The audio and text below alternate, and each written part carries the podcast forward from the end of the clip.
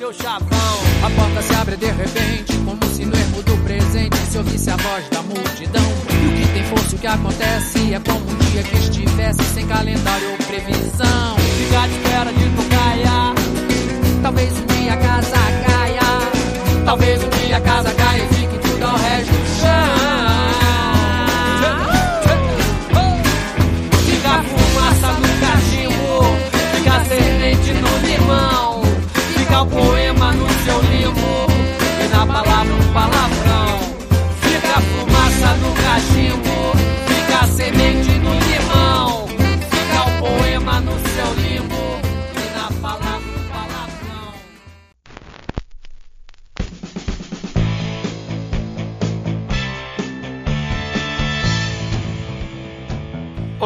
Meu nome é Marcos Carvalho Lopes e esse é o podcast Filosofia Pop.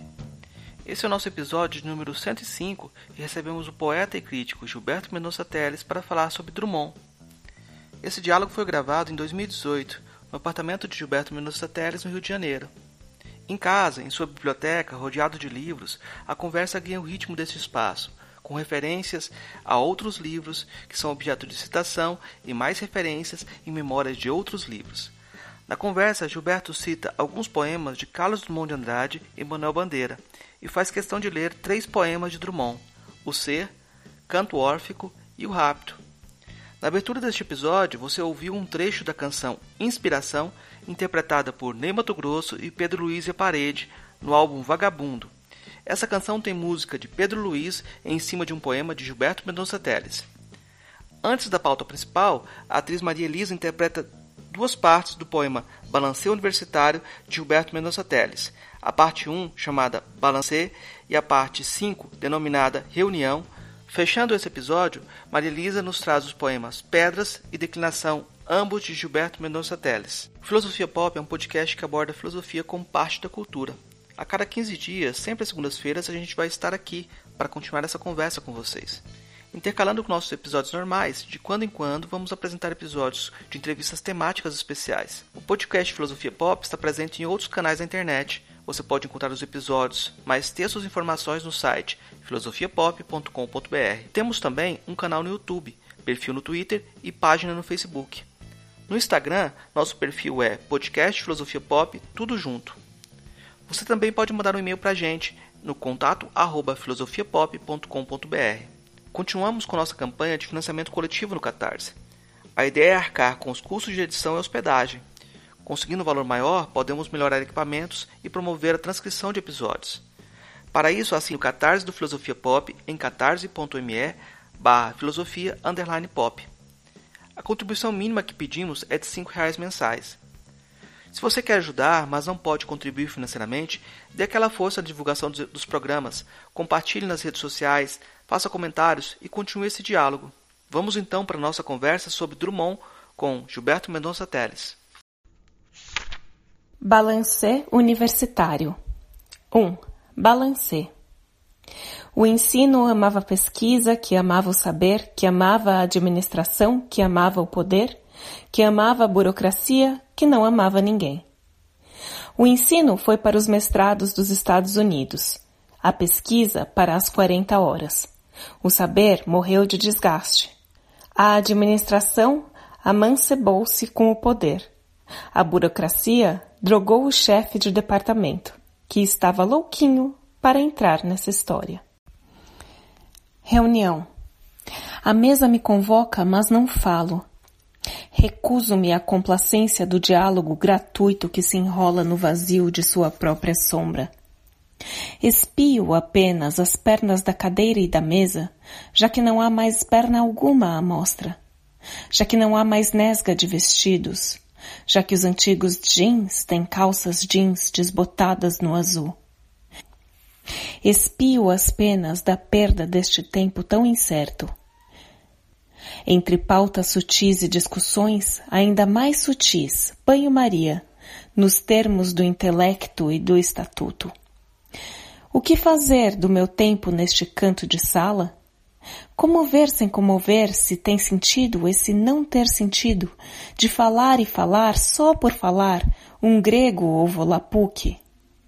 Ah, Mayakovsky, empresta-me teu verso que é preciso urgentemente convocar de novo outra reunião. Mas dessa vez para pôr fim a tantas reuniões completamente inúteis. Resta o insólito de teu silêncio, ó zona de poesia e esperança batida sem carbono, íntimo espelho de sobrevivência. Resto de açúcar no café já frio.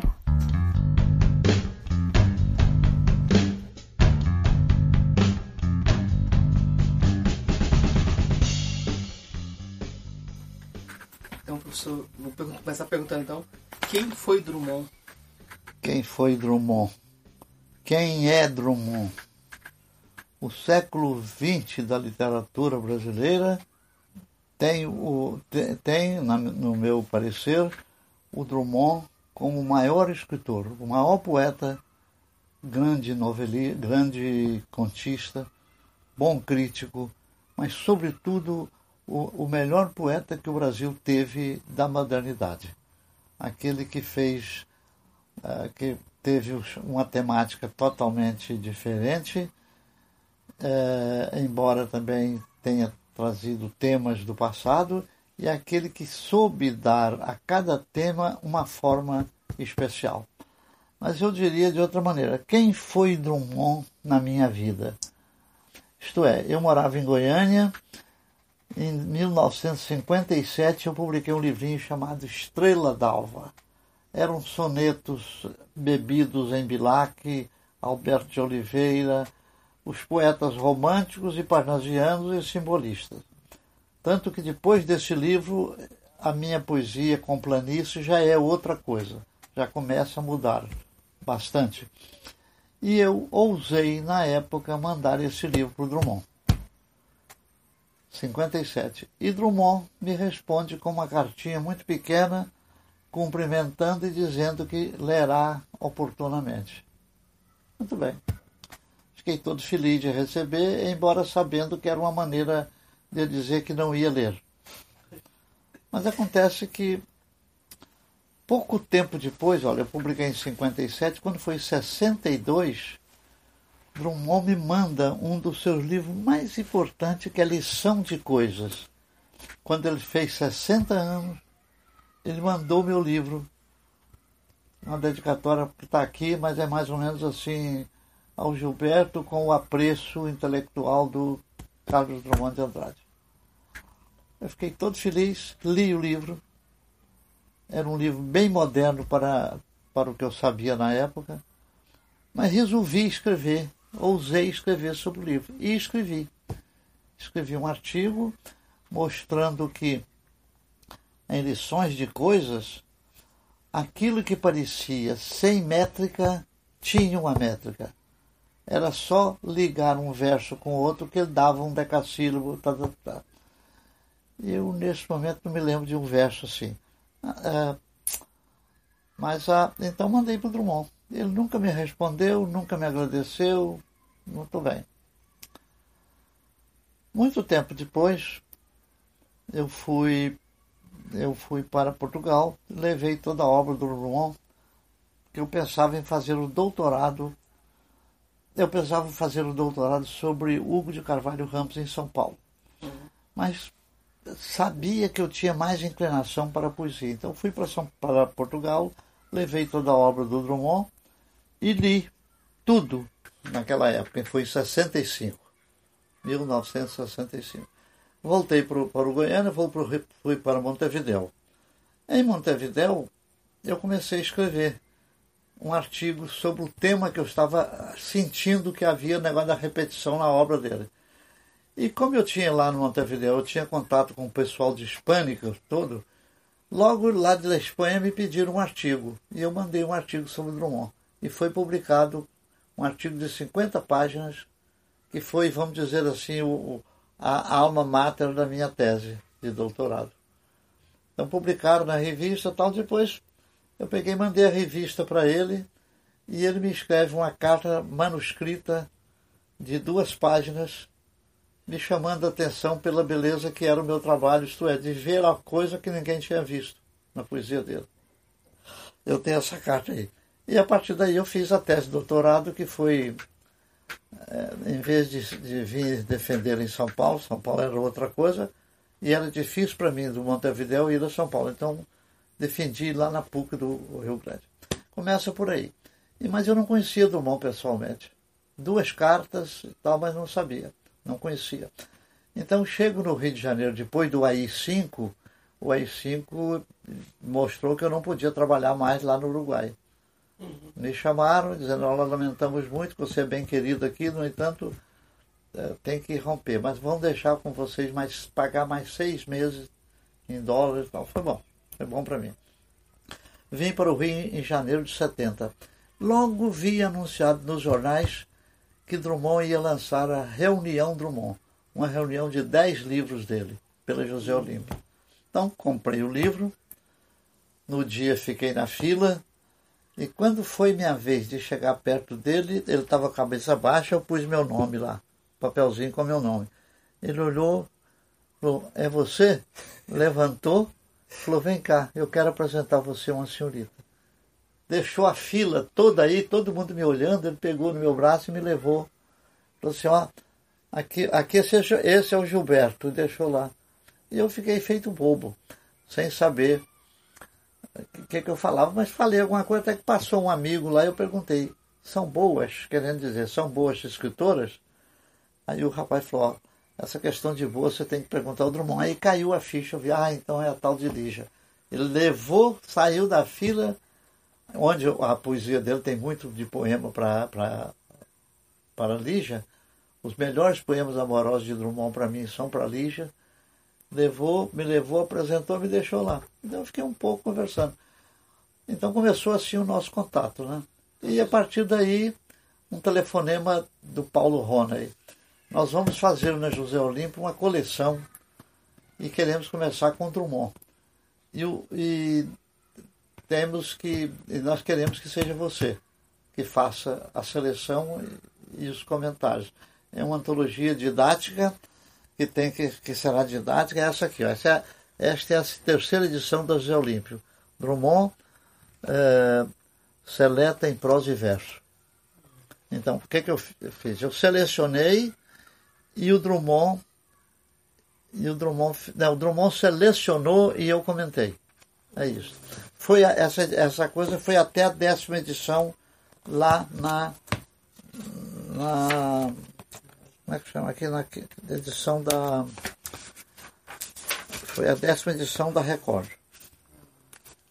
E a partir daí os netos chegaram à conclusão, como eu tinha, eu tinha direito de 5% do, do texto vendido, que o Drummond fez com que eu assinasse o contrato. Eu não queria assinar, ele falou, não, mas temos que assinar.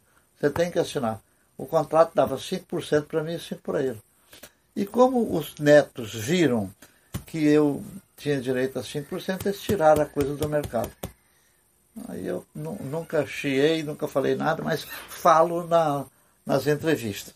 Então, esse é o contato com Drummond, assim e tal. Mas antes disso é que eu publiquei a minha. Eu defendi o doutorado, publiquei a tese na José Olímpio. Ela ficou na, em três edições. Essa aqui, essa aqui é, é a terceira, a, a segunda edição. Drummond, a estilística da repetição. Está eu e ele. Eu ainda com meus 40 anos, ou menos um pouco. Drummond em 70, 1970. Esse, esta é a minha tese, está na terceira edição. E a partir daí, meu caro, o, o, o contato com Drummond amiudou-se, sobretudo no chamado Sabadoli. Você sabe o que, que é isso, uhum. né? O Plínio Doyle era um grande amigo do, do Drummond. E era amigo lá da José Olímpio. Um dia na José Olímpio eu encontro com ele e falo, você podia frequentar. Você não quer frequentar minha casa ao sábado? Nós estamos todo sábado, reunimos uns escritores lá. Eu não fui da primeira vez até que ele me cobrou de novo. Você podia frequentar lá, porque eu, ele viu que eu era bem querido na José Olímpio. Uhum. José Olímpio estava querendo que eu fizesse outras coisas e tal já tinha feito meus poemas reunidos, depois do Drummond, poema reunido meu, né? E aí então eu fui. E lá no sábado era o seguinte, o Drummond ia todo sábado, eu também ia todo sábado, mas ia os grandes nomes, Pedro Nava, Afonso Arino, grandes nomes, velhos e novos, menos os poetas novos. O mais novo lá era eu mesmo, que eu fui, fui completar 50 anos naquela época. Fizeram até uma festa muito bonita para mim. E com o Drummond eu tive contato com ele, de vê-lo, sentar de frente dele, ele ficava calado, com, quando falava era muito pouco, ele falava mais com os amigos. Mas de vez em quando eu dava carona para ele, oferecia, oferecia um dia. Você quer ir comigo? Ele disse, quero, mas não vou para casa. Falei, para onde? Ele falou, eu te dou o endereço. Me deu o endereço, era a casa da Lígia. Ele ia para casa, saía às 5 horas da casa do Salvador e eu deixava na casa da Lígia.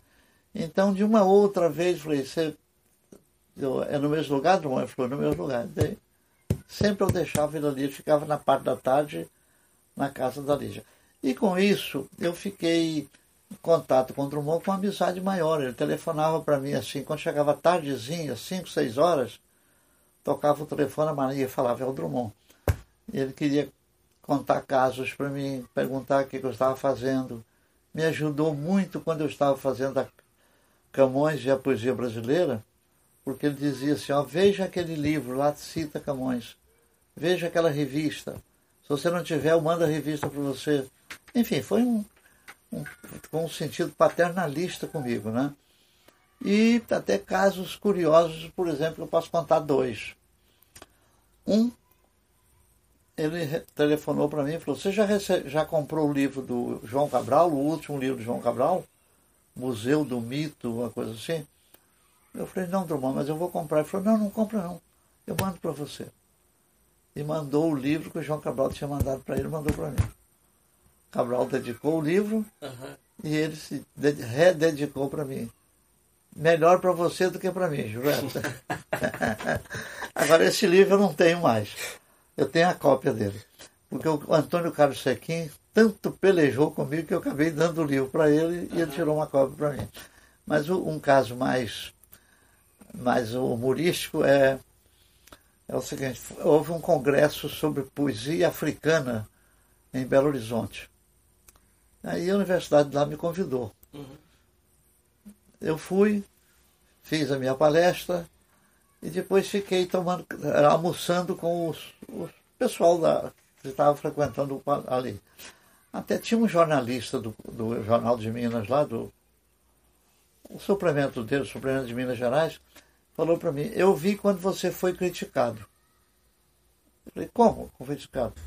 Aí eu falei, ah, é verdade, eu publiquei um poema de uma página inteira no jornal a Eliane Vasconcelos, que era minha aluna de doutorado lá na Federal, é, queria que eu prefaciasse o livro de mestrado dela. Para fazer o prefácio, eu disse que eu estava sem tempo. Aí falei, eu posso fazer um poema para você. E fiz esse poema que foi publicado na, numa página inteira e que ela tem lá no vidro na casa dela, ela tem esse poema na parede. É, mas aí ela fala para mim: o meu marido acha que você está me cantando com esse poema. Eu falei: então você está proibida de publicar o poema, deixa que eu publique. E mandei para o Estado de, São, Estado de Minas, Minas publicou o poema. Ah. E lá nesse congresso, um camarada fala que viu quando censurou, e censuraram mesmo. É que a Eliane fez o seguinte: ela eh, pesquisou os nomes com que se designa a mulher no Rio de Janeiro. Vários nomes. Belezuda, beleza, tesão, né? essas uhum. coisas. E eu pus lá. Aí o, o jornalista, o, o chefe, passou o lápis vermelho em cima de tesão e tirou o tesão. E foi publicado. Quando eu vi o poema, eu vi que faltava a palavra tesão. Uhum. Mas o que, que, eu posso fazer? Eu falei, eu vou ficar quieto. Mas acontece que neste, logo depois dessa, desse congresso, eu recebo um outro número do jornal.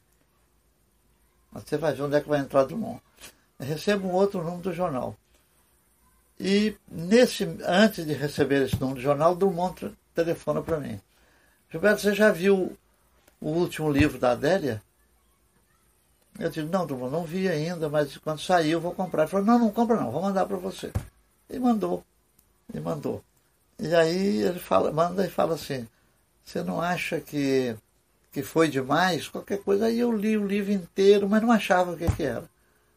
Aí, lá pelas tantas, eu descobri um verso assim. Adélia Prado. Descobri que o cu é lindo. tá, lá, tá lá. O Drummond pegou, fez um, uma interrogação de lado assim do, do, do verso uhum. e mandou para mim. Eu não vi isso, essa interrogação. Aí quando eu vi, falei, ah, tá, muito bem. Então fiquei com, sabendo isso e aí recebo o jornal. E o jornal tem uma resenha sobre o livro da Adélia. E lá, o camarada que fez a resenha elogia o verso. Olha a audácia, a audácia dessa, da poetisa. Ela pôs um verso assim. Aí eu recortei, recortei, pus no. fiz uma cartinha, colei ali e falei, meu caro diretor do, do, do suplemento literário, onde é que fica o meu conceito? Vocês tiram a minha tesão, mas deixam o cu da Adélia.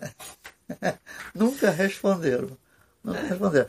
E, foi, e o Drummond é que me chamou a atenção né, pelo, pelo. Então foi uma pessoa muito importante que eu falei já, na, na, para mim, sem dúvida, é o mais importante poeta.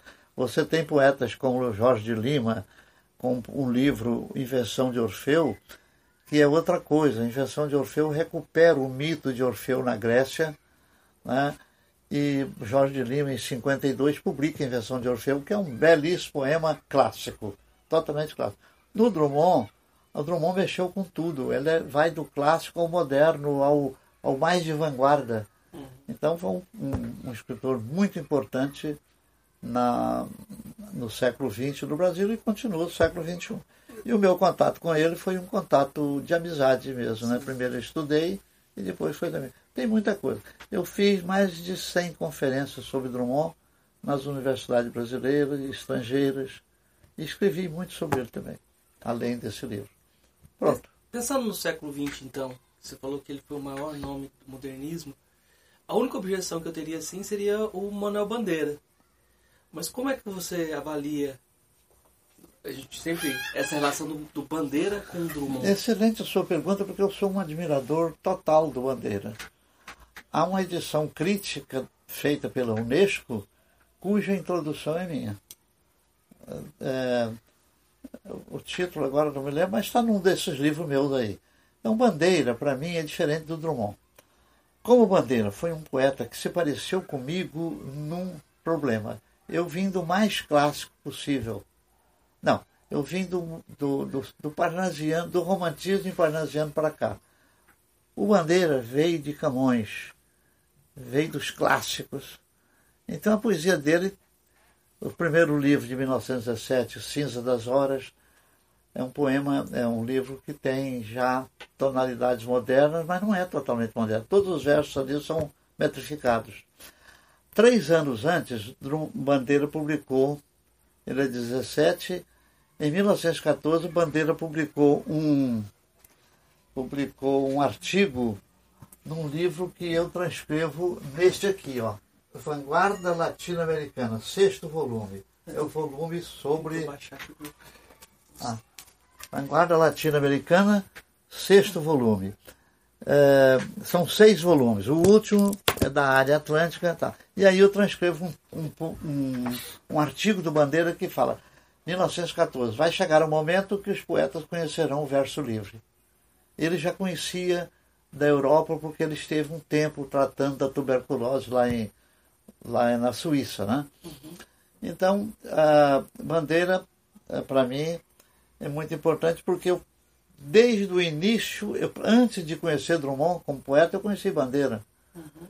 Eu li Cinza das Horas, é claro, li o, o segundo volume, que é o uh, Carnaval, né? Uh, segundo volume dele, de 1919, e depois fui, li Ritmo Dissoluto, que é de 1926, e li toda a obra de Bandeira. E não só li, como fui me impregnando também da obra dele gostando de saber que ele sabia metrificar e sabia fazer o verso. Até que um dia, já bem tarde na minha vida, eu estava já com trinta e tantos anos, eu li o livro Itinerário de Pazárgada, que é ah, as memórias do Bandeira aos 70 anos. Quando fez 70 anos, os amigos dele mineiros, né, Fernando Sabino e Paulo Mendes Campos, insistiram com ele para ele escrever as memórias dele. Então, aí ele escreve. E foi quando eu me dei conta da importância do poema chamado Vou-me embora para Pazárgada, lá sou amigo do rei, terei a mulher que eu quero na cama que eu escolherei. Né? Vou-me embora para Pazárgada. Aí o Bandeira explica como é que nasceu esse poema, que não, não nasceu de uma hora para outra, nasceu uma ideia e ele gastou um certo tempo para fazer o poema. Mas aí ele começa a dizer o seguinte: como é que ele aprendeu a fazer o verso livre? Era difícil para ele, porque ele, o verso, quando você aprende o verso metrificado, ele já você memoriza as possibilidades. E no verso livre a possibilidade vem do que se está fazendo. Você tem que criar o ritmo ali. Bandeira então mostra isso, que ele para é, perder o vício do verso livre, do verso metrificado, ele copiava bula de remédio, copiava receitas, né, tantos, tantos gramas disso, tanto daquilo, para perder aquilo que ele sabia fazer muito bem, que é, por exemplo, uh, tem tantos versos bonitos dele, é isso que eu acabei de falar, que terei a mulher que eu quero na cama que escolherei. São versos de sete sílabas. Então, bandeira para mim é aquilo que o Drummond falou para mim. Um dia eu expliquei para para Drummond que eu lamentava não ter conhecido Bandeira. Ele mandou uma carta para mim. Bandeira mandou uma carta para mim lá para Goiás. Uhum. Um bilhete, agradecendo o livro A Poesia em Goiás. Eu falava, poxa, você, você fez um belo trabalho sobre o Goiás e tal, lá. Quando vier ao Rio, eu quero conhecer você. E eu vim. Telefonei para ele na segunda-feira, pedindo para eu ir lá na quarta. Ele disse, na quarta não pode. Tem que ser sexta. Na quinta não posso. Não, na quarta não podia. Na, tinha que ser sexta. Ah, tá. É, aí eu falei, não, na sexta não posso. É muito besta, né? Um camarada lá de Goiás, o homem querendo me chamar para eu conhecer. Eu falei, aí eu falei, então vou. No fim eu falei que, que, ele insistiu que não podia. Aí eu falei, tá bom, vou nascer. Só que na sexta eu tinha marcado para ir Copacabana. Eu uhum. hospedava lá no centro. Então vinha Copacabana, conhecer o mar, e tal lá. Eu preferi isso do que conhecer Bandeira naquela época. Mas o Bandeira está muito na minha vida. Na poesia, tem, tem poemas dedicados a ele e tal. E lá em Montevideo, quando eu trabalhei por lá, eu lutei para ter o retrato dele lá no, no, no Instituto, mas não, depois fui vencido. Mas o que eu quero dizer é o seguinte: com essa capacidade dele fazer, por exemplo, poética, estou farto do lirismo comedido. De hora para outra ele faz uma poética com versos livríssimos, libérrimos. Uhum. Estou farto do lirismo comedido. Tá, tá, tá, né? E eu demorei a compreender isso, mas eu li isso lá em Goiânia. Li e pensei, olha, se ele fala que está farto, é que deve ter outro lirismo. Enfim, eu fui me interrogando, né? E no, no, na introdução que eu fiz à edição crítica dele, eu mostro tudo isso de aprendizado, como é que eu fui vendo as várias facetas do, do Bandeira. Você tem Bandeira você tem de tudo. E Bandeira, como eu estava falando do Drummond, o Drummond falou, você não sabe do que você perdeu. Esse, você não ia ter encontrado com ele. Ele seria uma amizade sua, do jeito que você é, você. Então Drummond tem um dos belos poemas sobre poeta para ele. Ele é, para mim, também ah, aquele, os dois grandes poetas do século XX. Enquanto ele é menos audacioso, Drummond é mais audacioso. Drummond é mais metafísico, né? ele não. Ele é mais lírico. Da... ver o verso que eu quero lembrar é o seguinte. O verso que eu quero lembrar pode ser esse também, ó. Atirei um céu, um, atirei um céu aberto na janela do meu bem. Caí na Lapa. Um deserto. Pará, capital Belém. E aí tem outra estrofe, vai lá. Mas o, o que eu acho lindo, eu não, não lembrei ainda, que é o seguinte. Olha que beleza. Como é que ele brinca com. Não com verso de sete sílabas, brinca com verso de nove. Era desejo, credo, de tísicos, por histeria, quem sabe lá. A dama tinha caprichos físicos, era uma estranha vulgívaga. A palavra em português é vulgívaga, mas no verso dele você tem que ler como vulgivagar. Compreende? Ele brinca com, com essas coisas. E esse aqui, ó, é esse que eu quero. Teu corpo claro e perfeito, teu corpo de maravilha, quero possuí-lo no leito estreito da redondilha. Quer dizer, ele leva a moça para um, dentro de um verso de sete sílabas para possuí-la. Repito, teu corpo claro e perfeito, teu corpo de maravilha, quero possuí-lo no leito estreito da redondilha. Beleza de pé. Então, bandeira, para mim, é tão, na minha poesia, sobretudo, é tão importante como Drummond. É, é, mas eu, se a gente fosse pensar assim em Drummond e Bandeira, não é uma rivalidade, é uma amizade, né? É uma amizade imensa e uma admiração do Drummond para ele. Hum. O poema do Drummond para dedicado à bandeira é lindíssimo. É um poema longo, de versos livres. É, não, é porque geralmente quando os críticos, o Harold Bloom sempre fala dessa busca de, de, de, desse choque, né? E eu acho que na periferia, se você não tiver algumas relações de amizade, você não. não eu não, não tive vai. amizade com ele. Com o Drummond tive, mas com ele deixei de. Houve um momento que eu conto no, num poema aí, que é o seguinte. Na, eu cheguei no Rio de Janeiro, morava em Montevideo, vim para o Rio de Janeiro. Chegando aqui, vi, tem festa na academia. Aí eu fui à academia, querendo conhecer Drummond, o Bandeira. Quando eu vejo, vem o Bandeira parecendo uma barata, assim, com aquela casaca comprida. Ele vinha assim e passou, e minha mão esquerda se estendeu para pegar no ombro dele, mas aí a autocrítica baixou. Até você se apresentar, ele saber que é você aqui. Aí eu recolhi e fiquei vendo ele passar. Eu vou ler esse poema para você. Numa terça-feira, no velho. É um poema prosaico. Uhum. Numa terça-feira, no velho solar da academia, apinhado de fraques, de sotaques e de mofo, Manuel Bandeira, entre parênteses, encharcado de vida, longe da vida, fecha parênteses, assistia às homenagens aos seus 80 anos. Ali estava um goiano que dias antes recebeu uma carta dele com o convite para o um encontro quando viesse ao Rio de Janeiro. Logo que chegou ao hotel, telefonou-lhe, sugerindo uma visita para quarta-feira. Manuel Bandeira atalhou rapidamente. Impossível na quarta-feira, venha na sexta. Mas na sexta era o dia de ir à praia. E Goiano que viesse ao Rio tinha de voltar queimado de sol. Resultado: não conheceu pessoalmente o poeta que sabia de cor.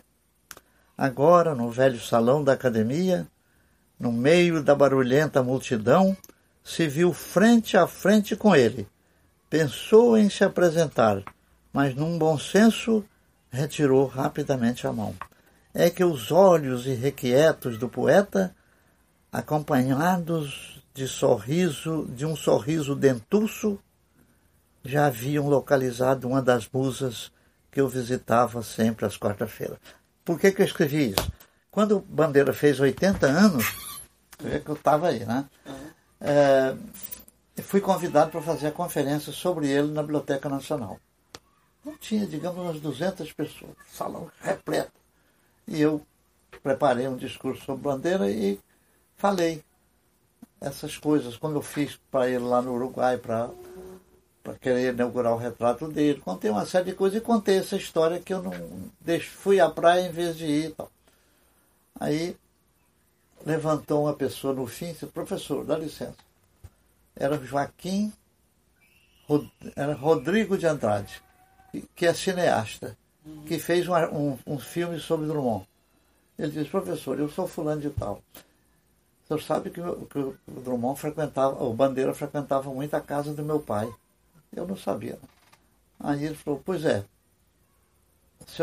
jamais ele receberia o senhor numa quarta-feira, porque era o dia das musas, professor. Era o dia das meninas que visitavam ele. Daí o meu poema fala que lá na academia, quando eu, eu ia falar, eu vi que os olhos dele já haviam localizado uma das musas. Né? Mas é, maior que eu posso falar do Bandeira. Do Bandeira. Dei muita aula sobre ele, examine, é, orientei teses, mestrado, acho que doutorado também.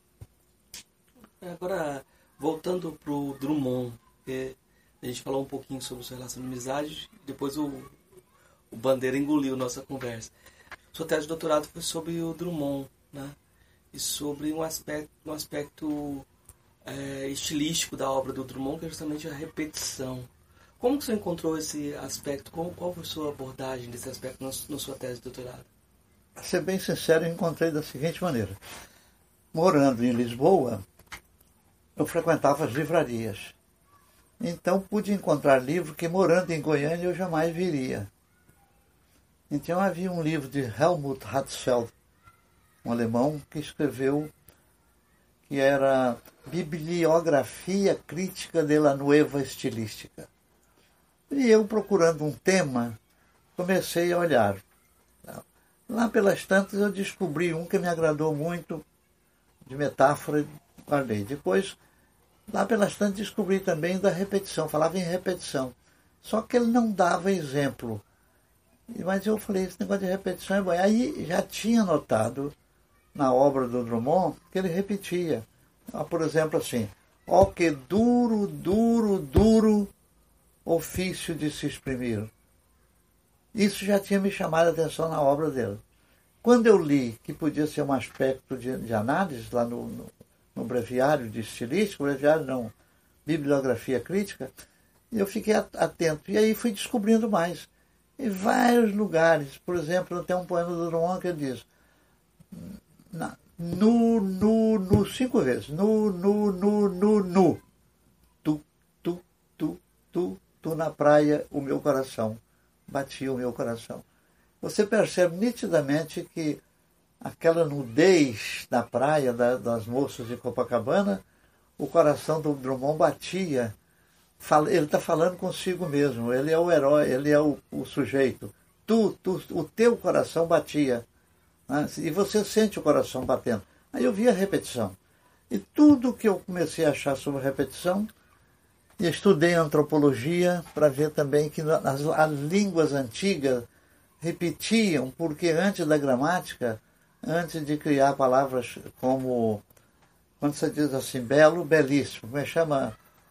De belo é o adjetivo, belíssimo é o superlativo. Uhum. Antes de haver isso, os, o pessoal que só tinha língua oral, às vezes repetia também. A repetição era uma forma de duplicar, de acentuar a palavra de dar mais ênfase. Eu fui anotando isso, fui estudando, estudando muita estilística. Tudo isso aqui, daqui até lá, era livro de estilística que eu li. Então, anotei, escrevi, escrevi um artigo que foi publicado lá em, lá em Madrid. Falei, falei para você que eu tenho isso aí também. E, então, a partir daí, eu comecei a, a organizar, ler a obra e fazer o seguinte: eu li, eu ia lendo como eu trabalhei na estatística, eu tinha, eu sabia mexer com, com estatística. Uhum. Então eu fui anotando o seguinte: esse poema, tu, tu, tu, tu, eu punha, punha a página, fazia uma fichinha. Há poucos dias eu joguei essas fichas fora. Elas estavam aqui em dois. Eu já joguei tudo também. Eram dois arquivos onde eu guardava essas fichas, ficaram aí quarenta e tantos anos. Né? Então eu fui fazendo ficha de cada repetição. Toda vez que repetia, eu punha, sem estudar, punha e indicava. Aí comecei a estudar, juntando as repetições substantivas, as repetições adjetivas, as repetições adverbiais, verbais, tudo tinha. E aí, mas eu não posso falar sobre Drummond. Então o que, que eu fiz? Fiz um levantamento geral da poesia moderna de 1922 até 1950.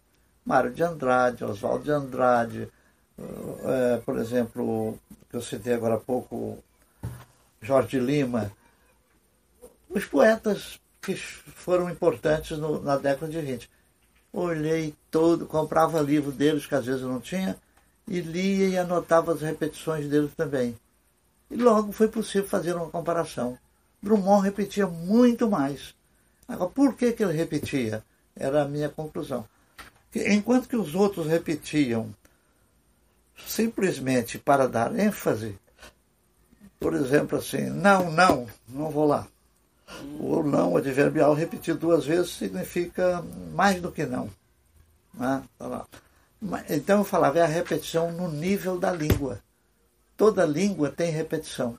A língua portuguesa está cheia de repetição no comum. Agora, em Drummond, eu vi além do comum, eu vi na estilística. A repetição no nível não da língua, no nível da fala. Os estudiosos falaram langue parole, né? Então, no nível da parole, no nível da fala, era para é, usar a língua como aumentar o valor do expressivo da palavra, sugerir outras coisas, e fui estudando isso. Meu livro aqui, esse livro mostra esse tipo de repetição. Então cheguei à conclusão que Dumont repetia por um desejo maior de criação, criando também até para a língua. Tanto é verdade que muitas palavras que ele criou entraram na língua, ou muitas expressões. Né? E agora, José? Ah, e havia repetição do nível da palavra e repetição no nível da frase. Tudo isso foi estudado. Se eu abro o, esse livro aqui, se eu abro esse livro, vamos ver que repetição tu tem. Aqui, ó, veja bem, palavra de duas, repetição de duas palavras, repetição de três palavras, repetição de quatro palavras, tudo isso eu vi em Drummond. Uhum. Duas palavras, palavra, palavra, piano, piano. Está aqui indicado o lugar que está, J, quer dizer, José tal. Depois, quadros, quadros, sonho, sonho. Depois, é, um minuto, um minuto. Sempre assim, quer dizer, o verso é feito com repetição. Depois, o que, que eu vi? Eu passei para ver, por exemplo, esse poema aqui diz: palavra a palavra, digo exasperado. Se me, se me desafias, aceito o combate. Mas começou com a repetição, né? Uhum. Depois você vai para uma repetição de nível. Isso aqui eu acho muito bonito também esse poema. Esse aqui, ó. Dlis, D-R-L-S. Dlis, é um som. Uhum. Um som assêmico, sem significação. Dlim. Ou se não, um som de campainha. Faço meu amor em vidrotil. Nossos coitos serão de moderno folder até que a lança do Interflex Vipax nos separe. Camambel, Camambel, o Valetor. Esse Camambel é o nome de um colchão, de uma máquina de, de colchão que ficava no, na propaganda. E ele põe Camabel, Camabel, o Valetor. Aí você vê que está deitado. Mas eu queria arranjar um de três aqui, deixa eu ver. Muito. Como se as duas fossem uma quando é uma que são duas. Agora vamos ver aqui. Repete, amor, amar. Ele mesmo fala em repete. E, e depois do meu livro, Drummond escreveu duas crônicas falando, falando em mim. Dizer, se o, se o meu amigo Gilberto me permitir, eu vou fazer mais uma repetição aqui. Uma crônica publicada no Jornal do Brasil. Agora veja o ritmo ternário. O ritmo ternário. Montanha. Esse poema é lindo, viu? Está tá em Rosa do Povo é quando Drummond está meio de esquerda, né? Uhum. Então ele fala o seguinte, a ideia saiu lá do Oriente, ou saiu da Rússia, a ideia saiu da Rússia, era uma rosa. Depois virou um navio, e esse navio veio atravessando, então vou concluir, atravessando oceanos, oceanos e oceanos. Um verso com, três, com a mesma palavra três vezes. E depois e montanhas e montanhas e montanhas. Eu analiso esse poema para mostrar que essa rosa, com toda dificuldade, ela chegou ao Brasil, que era a ideia do comunismo. De certa uhum. maneira é isso. Então, olha, curvas, curvas, curvas. Mundo, mundo, vasto mundo. Enfim, e depois repetição de quatro vezes. Às vezes você tem poeta, poema de quatro vezes. Eu analisei a palavra assim, ó montanhas e montanhas e montanhas, os assentos aqui. Então, não só dava a ideia das ondas do mar, dava a ideia das montanhas, da dificuldade, como dava outras ideias que eu já não sei o que eu escrevi. Enfim. Não, mas eu vou perguntar sobre a repetição talvez mais famosa, e até pela curiosidade de que você fez um estudo todo estilístico, baseado em estilística, e na sua interpretação dessa repetição você uh, usa aspectos biográficos, que é a questão da havia uma pedra no meio do caminho. Tinha uma pedra. Tinha uma pedra no meio do caminho. Se havia, não tinha problema. Não, mas depois ele vai escrever havia. Uhum. Então eu queria que você explicasse essa, como o senhor analisou essa repetição. Olha, pois é, esse poema tem, tem, eu tenho sido muito procurado. Inclusive o jornal de Itabira, Itabira, terra do Drummond, me telefonou a respeito disso. É o seguinte, todo mundo tem um livro sobre isso, feito pelo Arnaldo Saraiva e o Drummond. Os dois juntos fizeram uma seleção do que disseram a respeito de uma pedra no meio do caminho, que é o nome do livro. Então veja bem, Todo mundo escreveu sobre isso. E uma das coisas mais comuns é dizer que essa pedra era o verso livre, era o verso de Bilac, era o verso metrificado, e Drummond então escreveu em verso livre. A pedra no meio do caminho era ter que escrever em verso metrificado. Ah, houve alguém que falou isso, mas falaram todas as besteiras possíveis. Eu falei diferente. Drummond se casou em 26 de fevereiro de 1925. Um ano depois, não, 1926, se casou com Dona Julieta e tal. 1926. No ano seguinte nasce o filho dele, chamado Carlos Flávio. Durou meia hora. Morreu. Então, é, isso em 26. Outubro, novembro de 26. Quando foi em janeiro, março, ou, abril, ou janeiro fevereiro de março de, de 27, de São Paulo pediram para ele um poema para o primeiro número da revista de antropofagia, que ia sair e só saiu em 28. Ele mandou em 27. E ele mandou o poema no meio do caminho. E foi lá que eu tenho a revista aí ainda. Foi lá que se publicou o poema pela primeira vez e criou uma espécie de escândalo no mundo, né?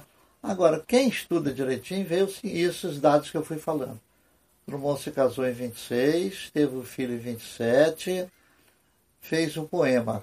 E o poema faz a, chama No Meio do Caminho e diz assim, tinha uma pedra ele usou a linguagem que o Mário de Andrade estava querendo que fosse língua brasileira. Então, no meio do caminho tinha uma pedra.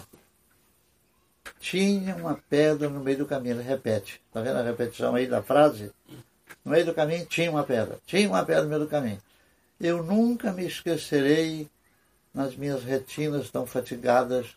Eu nunca me esquecerei desse acontecimento nas minhas retinas tão fatigadas que no meio do caminho tinha uma pedra, tinha uma pedra no meio do caminho. Eu analiso o poema aqui, que é tudo repetição. Mas só que eu fui mais além na análise. É que eu mostrei o seguinte, na, na retórica, gramática retórica, tem, um, tem uma figura que se chama hipértese, com H. O que, é hipértese? É quando você muda uma letra dentro de uma, de uma palavra. Em vez de você escrever perda, você escreve pedra. É só trocar. Então, Drummond fez nesse poema um túmulo para o filho. No meio do caminho tinha uma perda. Tinha uma perda no meio do caminho.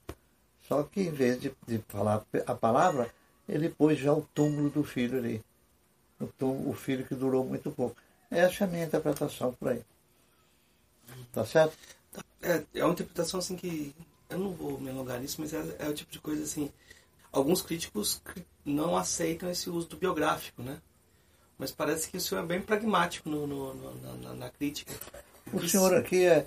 O senhor aqui é, é o seguinte, é pragmático, porque ele leu todos os poetas brasileiros. Os principais, por Leo de Cabo Rabo, e eu os tenho aqui, aqui na minha biblioteca. E o que eu vejo é o seguinte, os, os franceses aí na década pré-estruturalista, estruturalista, inventaram isso, que o, que o discurso da poesia é a criação. Esquecendo de que na criação você não está sempre criando uma matéria que não existe. Ela pode estar lá em forma de memória, um acontecimento. Né?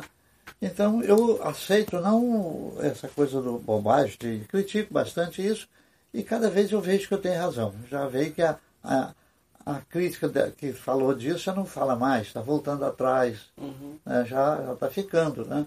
E essa pragmática que você falou, biográfica, uhum. eu vou te dar um exemplo que está aqui ó, na obra do Drummond. Há poucos dias, ainda numa reunião em que se falou do Drummond, e aí, depois que falou tudo sobre, sobre esse poema, eu falei, mas tem um detalhe, o Drummond tem um poema sobre, falava sobre Nova Friburgo, que ele estudou lá e tal. Eu falei, mas tem aquele poema sobre Nova Friburgo. Ah, que poema é aquele? A mulher não sabia. Quer dizer, estava falando sem a biografia, sem ler a obra do Drummond. Olha aqui. A Maria e Gilberto, em cujo apartamento novo é, mora a, a poesia, a amizade e o abraço carinhoso do velho Drummond. 83. Então aqui tem, no primeiro livro do Drummond, você vai ver com os seus próprios olhos que a terra de comer um dia. Olha aqui. A primeira, o Drummond publicou esse, esse poema, esse livro, 1930. Deixa eu achar o poema aqui. Drummond, o livro de Drummond, chamado Alguma Poesia, foi de 1930. Aliás, Alguma Poesia, quando Drummond publicou em 30, ele lia muito na década de 20. Ele lia um poeta francês chamado Pierre uh, Reverdy, Pierre Reverdy, que tem um poema, que tem um livro chamado Quelque Poesia. Quelque Poesia em francês quer dizer alguma poesia. Uhum. Drummond leu muito, leu. Mas muito bem. Então, num livro, num poema, em 1930, chamado Lanterna Mágica, ele começa a falar de Belo Horizonte, de, Barbara, de é, Sabará, de Caeté, quer dizer, cidades em torno de Belo Horizonte. Itabira, terra dele, São João del Rei, e depois põe Nova Friburgo e termina com Rio de Janeiro. E a Bahia, termina com a Bahia. Mas então por que Nova Friburgo? É que na biografia do Drummond diz que quando ele tinha 16 anos, ele veio estudar em Nova Friburgo, aqui no estado do Rio. Veio de trem e em Nova Friburgo ficou aluno do colégio e os alunos fizeram um jornalzinho, chamava Aurora, Aurora, Aurora, não sei o quê. Está tá, tá nos meus trabalhos também, eu, eu, cito esses nomes direitinho. Então pediram um poema Drummond, Drummond deu um poema. Quando o jornal saiu ele foi ler o poema, ele viu que o poema não era dele. Que o, o padre que dirigia lá fez uns retoques no poema dele. Modificou o poema do Drummond. E Drummond foi tirar satisfação. Isso resultou que ele foi expulso do colégio. Então, sabe qual, que, qual é o poema que Drummond fala sobre Nova Friburgo? É um verso só. Olha aqui. Nova Friburgo. Esqueci um ramo de flores no sobretudo.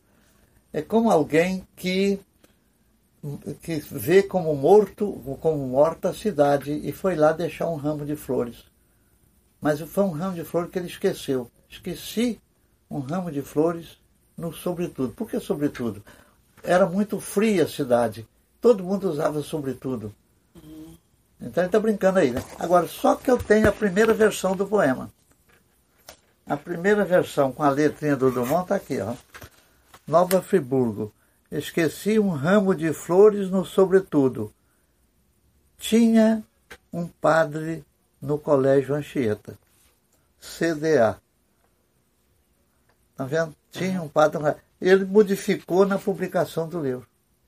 Isso aqui foi o original dele. E tinha um padre virou uma pedra também, né? Também, pode ser, né? Até o tinha também, né? É, uma pedra é. no meio do caminho. Enfim, é. cara, é, é, tudo isso aí. É, por isso falar do Drummond ainda na, poesia, seria interessante também, eu acho que comentar um pouco sobre como ele lida com as rimas em relação ao modernismo. parece que a leitura é que ele, ele, que ele abdica das rimas, mas ele tem uma relação muito mais não, complexa. Não, não, é bem assim, a meu ver. Como o Drummond se cresceu dentro do modernismo, com, com contato íntimo com o Mário de Andrade, íntimo, que tomava, tinha correspondência bastante deles, né?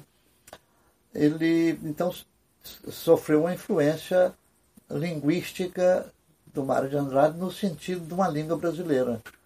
Quando eu fiz a edição, a última edição de, de papel Bíblia do Drummond, feito pelo Aguilar, fui eu que fiz. E o que, que eu encontrei? Encontrei que o poema, uh, que, que um dos poemas, Rio das Velhas, Rio das Velhas, você sabe que é um, um rio que, que passa acima de Belo Horizonte, perto de Tabira, por ali. Então tem esse poema Rio das Velhas, em que o Drummond diz assim, ó, o Rio das Velhas lambe velhas nas lambe velhas janelas, não, o Rio das Velhas lambe casas velhas onde há velhas nas janelas, J.I.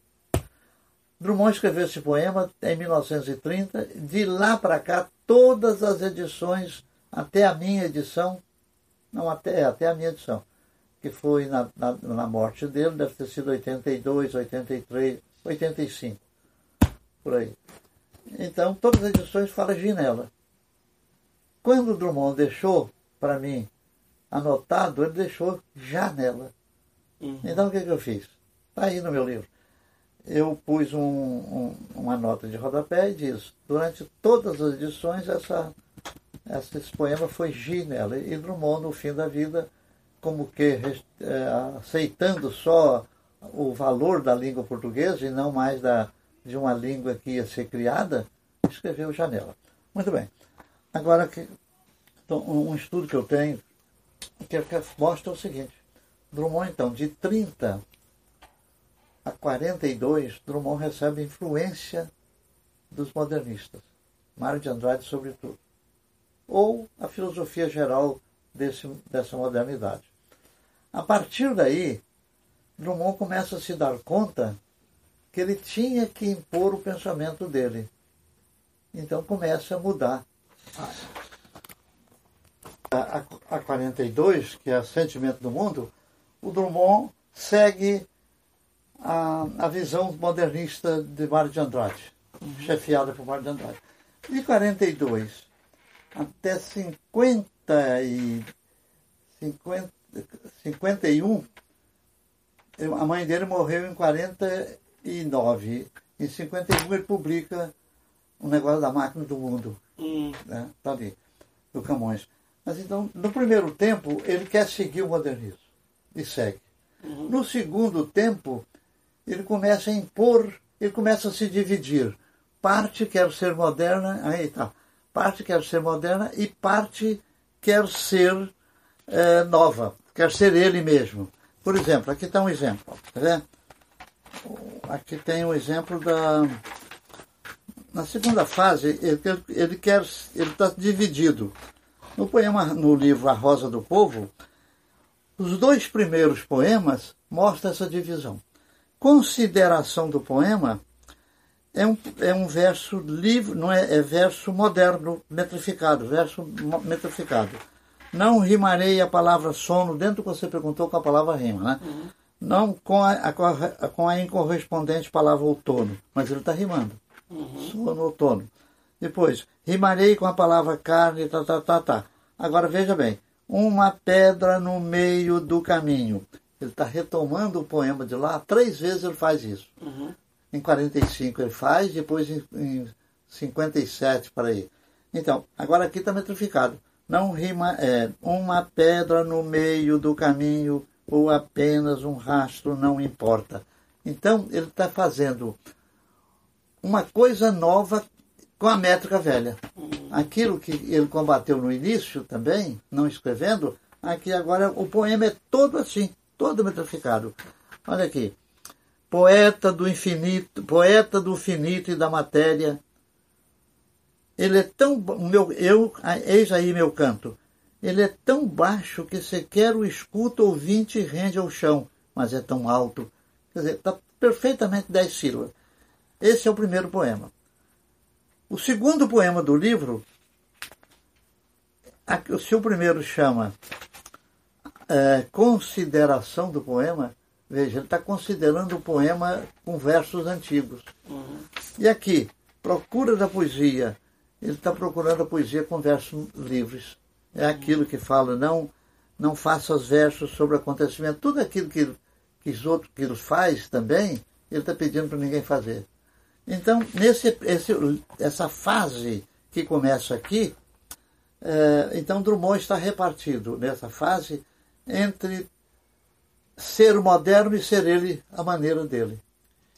A partir daí, a partir, vem agora o claro enigma. É no claro enigma que está a máquina do mundo. É 1951. Uhum. Claro enigma é morte. Uhum. O claro enigma significa morte. A mãe dele havia morrido é, o livro de 51, o livro, a mãe dele morreu em 48, 49. Uhum. Eu estudei essas cartas. O Estado de São Paulo mandou a todas as cartas da mãe dele para ele e dele para a mãe. Uhum. Eu li essas cartas todas e escrevi no Estado de São Paulo. Tem lá, um, aqui nos no meus arquivos, estão indicados o lugar que está. Então, essa, essa terceira fase é o Drummond sendo ele mesmo. Então, ele pega Camões, pega a máquina do mundo, pega a leitura mais antiga e traga para dentro da modernidade. E a partir daí será ele até, até 1962, quando ele fez 60 anos e escreveu é, o livro que eu gosto tanto, que o livro de 62, que é 62. É a lição o, das coisas? Lição de, das coisas. É, a lição das coisas. Então, a partir de lição das coisas, o Drummond já começa uma coisa, começa o memorialismo. Então você tem a fase em que ele é totalmente moderno do modernismo de 22. A fase em que ele está dividido. Quer ser modernista, mas quer ser ele mesmo. A fase que começa com a mãe é que é ele mesmo. Aí cresce até a lição de coisas. A partir de lição de coisa, ele desbunda. Quer dizer, ele escreve memória ele escreve os temas de que ele lembrava na memória. É chamado. É chamado. É que são? São três volumes. É, Boitempo? Boitempo. É chamado Boitempo. Mas uh, na década de 60 ele não tem uma, uma, tentativa de fazer teoria da comunicação na poesia também? Não tem uma, um tá. diálogo com isso? Com tem, uma... é, é, são, são os, os artigos que ele leu na Rádio Ministério da Educação. Ah. Eu tenho também a obra dele aí.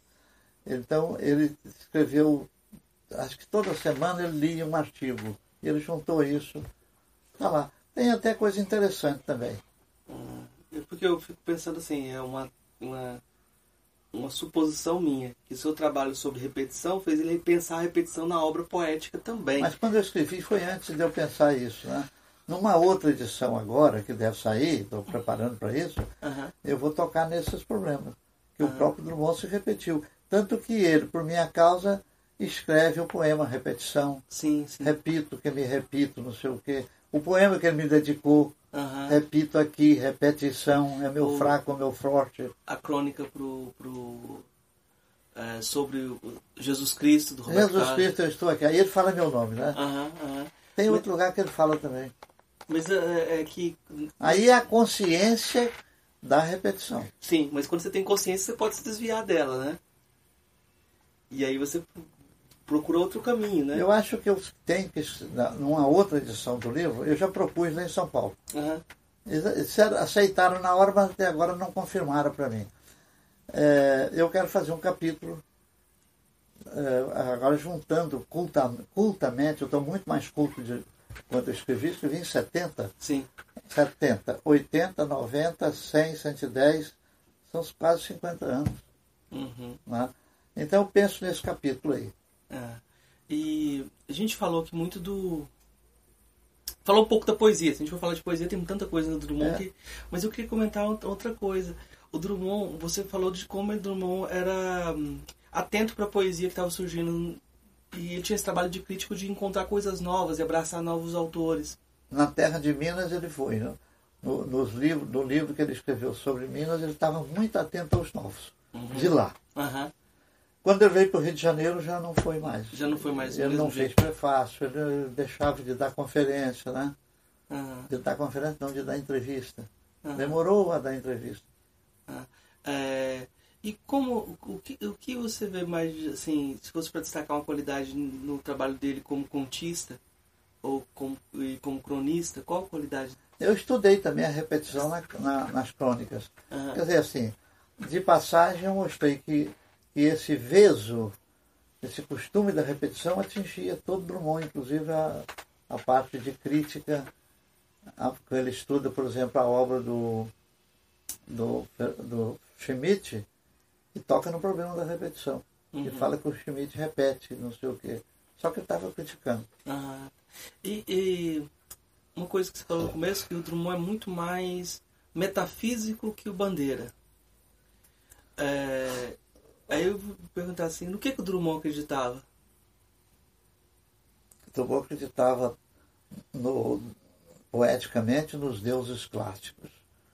E Bandeira era religioso, católico. Aham. Agora, Bandeira, o Drummond tem um poema que é fantástico nessa questão que eu falei do metafísico, é de pegar o texto, é pegar o texto, o texto, um tema antigo e dar uma atualidade a ele. Quer ver? Deixa eu ver. Ah, tem também aqui a metafísica dele, um livro chamado A Falta que Ama. Hum, A Falta que Ama. Vamos ver o ser. Vamos ler, já que nós estamos falando de metafísica. Posso ler? pode. Ah, mas não é o que eu pensei.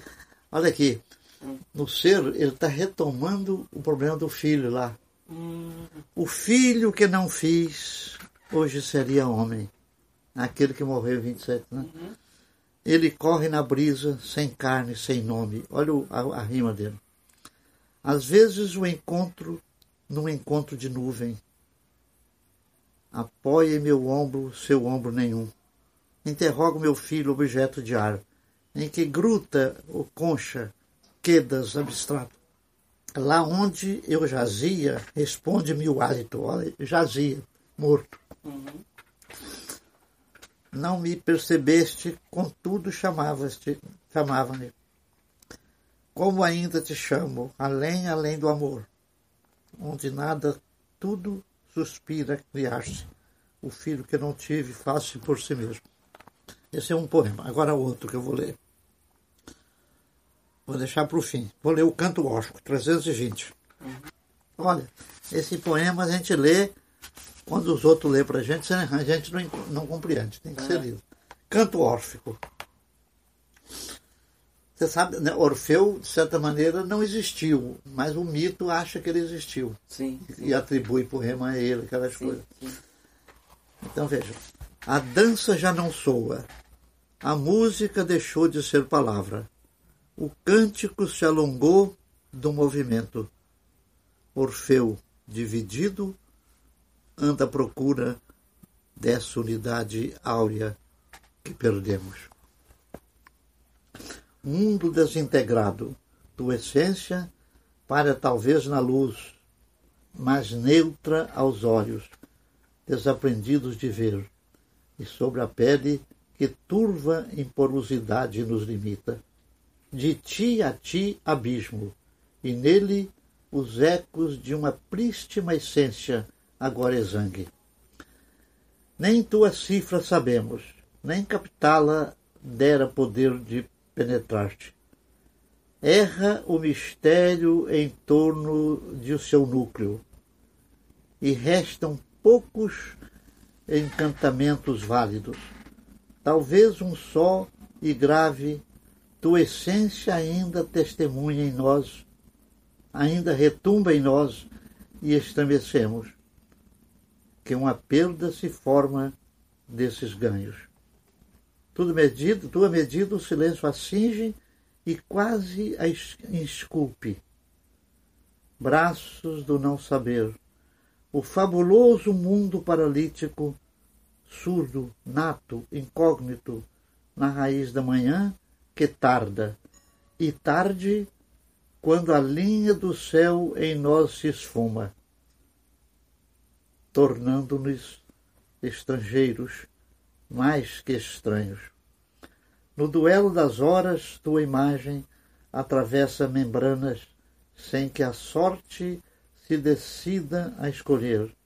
As artes pétreas recolhem-se a seus tardos movimentos. Em vão, elas não podem. Amplo, vazio, um espaço estelar espreita os signos que o farão doçura, convivência, espanto de existir e mão completa caminhando surpresa no outro corpo. E aí vai, hein? Eu vou ler tudo, né?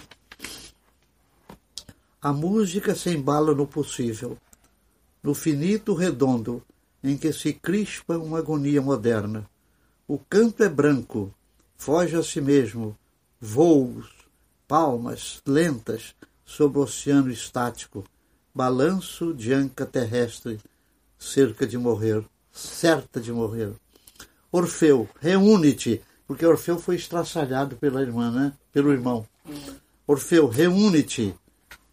Chama teus dispersos e comovidos membros naturais e límpido reinaugura o ritmo suficiente que nostálgico na nervura das folhas se limita, quando não compõe no ar, que é todo e frêmito, uma esfera de fustes assombrada.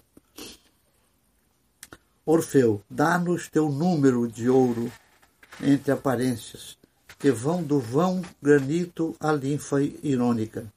Integra-nos, Orfeu, noutro mais densa, noutra mais densa atmosfera do verso, antes do canto.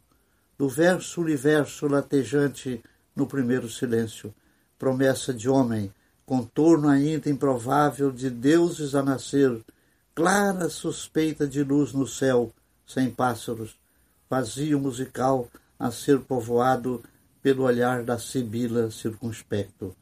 Orfeu, que te chamamos baixa o tempo e escuta. Só de ousar-se teu nome já respira a rosa trismegista aberta ao mundo. Essa rosa trismegista é do é do grande filósofo do Egito, como é chama? Hermes. O Hermes Trismegisto. Agora, o último poema, para você ver como é que o Drummond sur, surpreende a gente. Uhum. Rápido. No Olimpo havia o rapaz novo que o, os deuses chamavam para servir. Um desses deuses, um desses rapazes chamava Ganymede. Ele servia os reis. Uhum. Então, presta atenção. Ah, ele foi, é, é, quando, quando ele morreu, Júpiter, que o tinha sempre, baixa em forma de águia e o leva para o céu. Uhum. E o Drummond começa assim, ó, rápido. Se uma águia fede os ares e arrebata este que é forma pura e que é suspiro de terrenas delícias combinadas? E se essa forma pura, degradando-se, mais perfeita se eleva, pois atinge a tortura do embate no arremate de uma exaustão suavíssima, tributo com que se paga o voo, mais cortante? Se por amor de uma ave, ei-la recusa o passo natural aberto aos homens, e pela vida hermética e defesa vai desmandando o cândido alimento que a alma faminta implora até o extremo. Se esses raptos terríveis se repetem, já nos campos e já pelas formas noturnas portas de pérola dúbia das boates?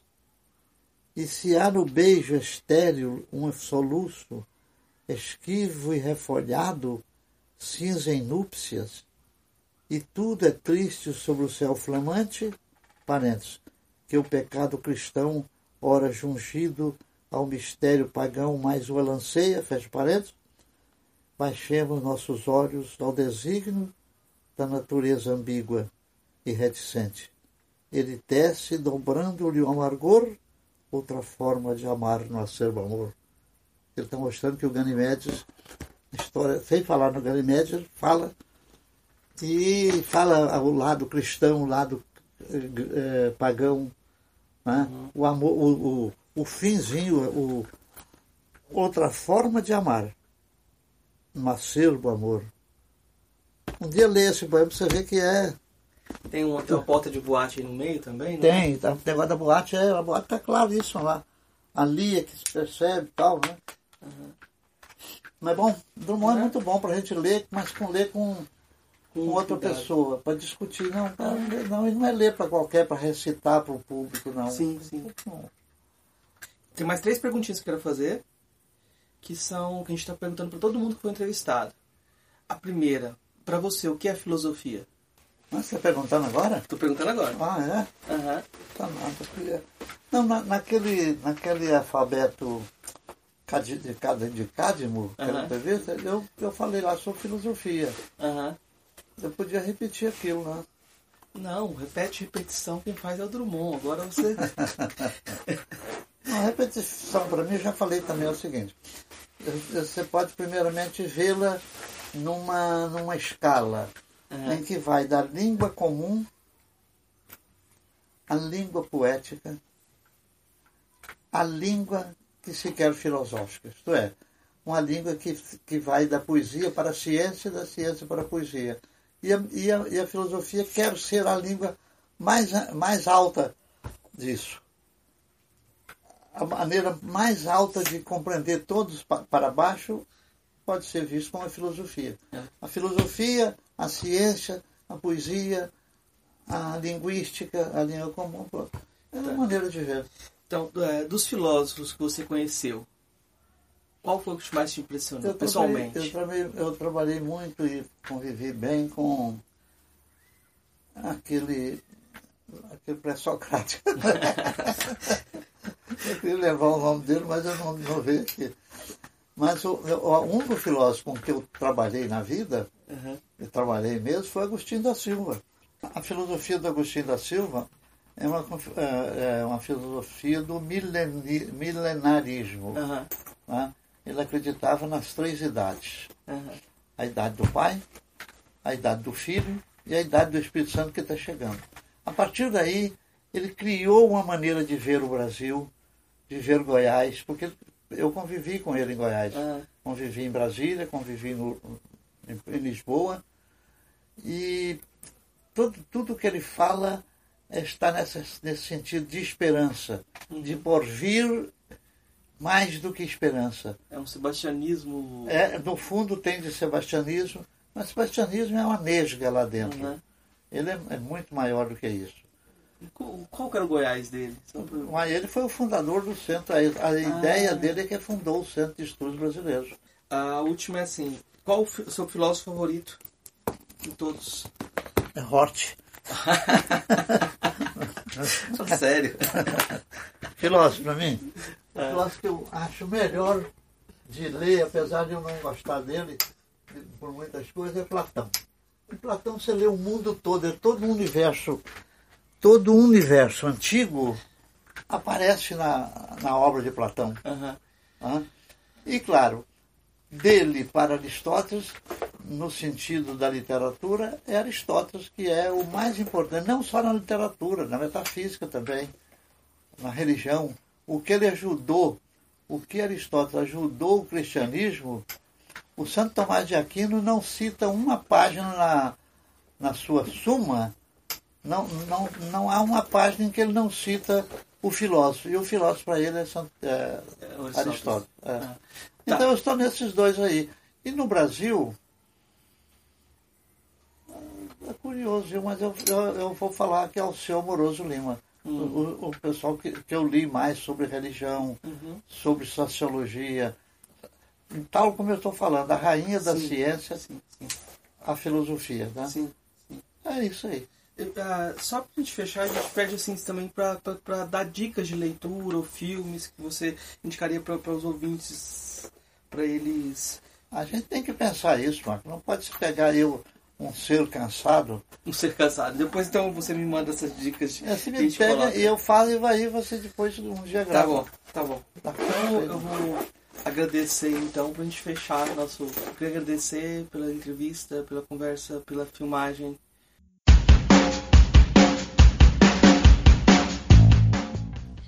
Como indicações desse episódio, podemos listar a obra completa de Carlos Drummond de Andrade, mas vale a pena buscar o livro Seleta em Prosa e Verso, que teve várias edições pela José Olímpio e algumas pela Record. Nesse livro você tem a seleção de Drummond acompanhada de prefácio e comentários de Gilberto Mendonça Teles. Vale a pena também mencionar os poemas de Drummond, ficção científica, O Homem as Viagens e diversos outros que têm sido mote para o pensamento de Ailton Krenak. Gostaria de indicar também o livro Entrevista Academiana, é um livro que, em que entrevista o Gilberto Mendonça Teles, seguindo um abecedário bem diferente daquele de qualquer filósofo. No fim desse livro, existe um ensaio em que trata da relação de cumplicidade, cumplicidade poética e diálogo entre Gilberto Mendonça Teles e Drummond. Também não podemos deixar de indicar, e é importante se referir, à obra poética e crítica de Gilberto Mendonça Teles.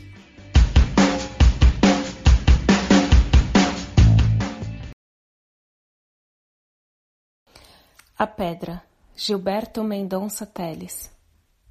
No princípio e no fim, no vão do meio, uma pedra nomeia o meu caminho. Dormi como uma pedra ou alguém veio deixar os meus lençóis em desalinho. Quem foi que andou pisando a minha vida e me deixou assim meio de fora, oscilando em mim mesmo na medida em que nomeio o amor aqui e agora?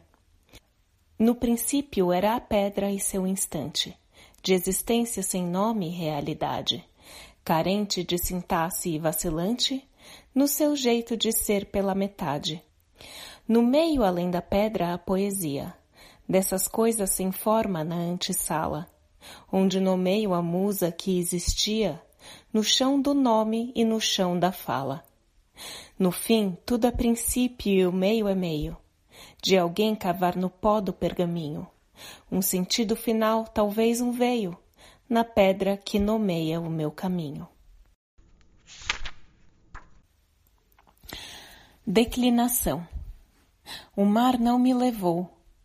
Os meus cuidados, o que era ruim, o que era bom demais, ficaram por aí, pelos cerrados, às sombras dos paus terras de Goiás. O mar não me levou. Meu corpo todo tem as marcas da terra. O sol, o chão, os cheiros doces dos quintais, do lodo e a febre do meu tê nessa sesão. Eu sou quem sou, não me mudei. Mudou-me uma parte da vida, mas foi sem. Não me levou nem me lavou. Livrou-me da danação de todo mal. Amém. Se houver louvor aqui, se alguma luva qualquer pessoa a pode usar por mim. A minha história é como um guarda-chuva que a gente esquece quando chega ao fim.